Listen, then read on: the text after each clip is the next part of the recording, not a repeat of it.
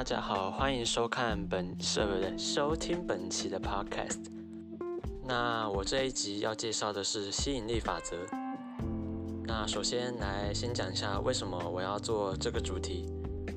当然是因为我是个非常爱做白日梦的人。像我这样的人，一定要来分享一下我对吸引力法则的看法。那首先在分享我的看法之前，我想要先问你一个问题。你相信吸引力法则吗？为什么？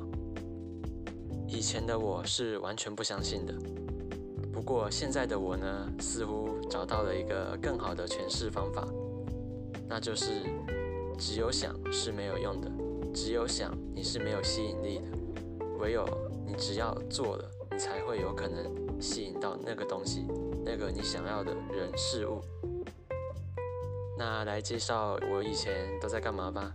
以前的话，我是我就是真的只做白日梦，行动对我来说太遥远。我都在想，如果这件事我成功了，如果这个女生刚好喜欢了我，像这样的 if 如果，在我脑海中有各种成千上万种想象。不过，事实遗憾的是，一件事都没有成功，一件事都没有发生在我的身上。那现在的我为什么会渐渐的开始相信吸引力法则呢？这我就必须讲一下我自己的爱情故事哦。对于我自己的长相，我很确定不会有女生来主动找我。过去的我整天就会幻想，那街上几个比较好看的女生会不会主动来搭讪我呢？想当然不可能。但我之后。主动去找他们聊天之后，就发现，嗯，其实没有想象中那么难嘛。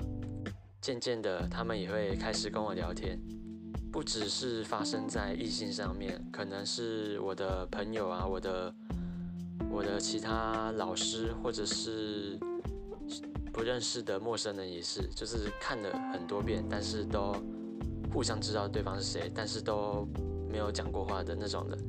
我现在开始会尝试跟他们讲讲话，聊个天，或者玩一下游戏。日子也没有很久，大概就一两个礼拜吧，就大家就变得很熟了，互相都会愿意分享自己生活的状况。所以，就拿人际方面的方向来说好了，吸引力法则就是先在你脑中想。你要怎么跟这个人讲话？不过你真的要，真的要自己去行动。有句话说，心动不如马上行动。我觉得不只有套用在这里，其他方面像是财务方面啊、感情方面啊，或者是技术方面都可以。你想要学什么东西，你就想到了去做就对了。当然要先想一下，规划一下，但不要只心动，然后不想动。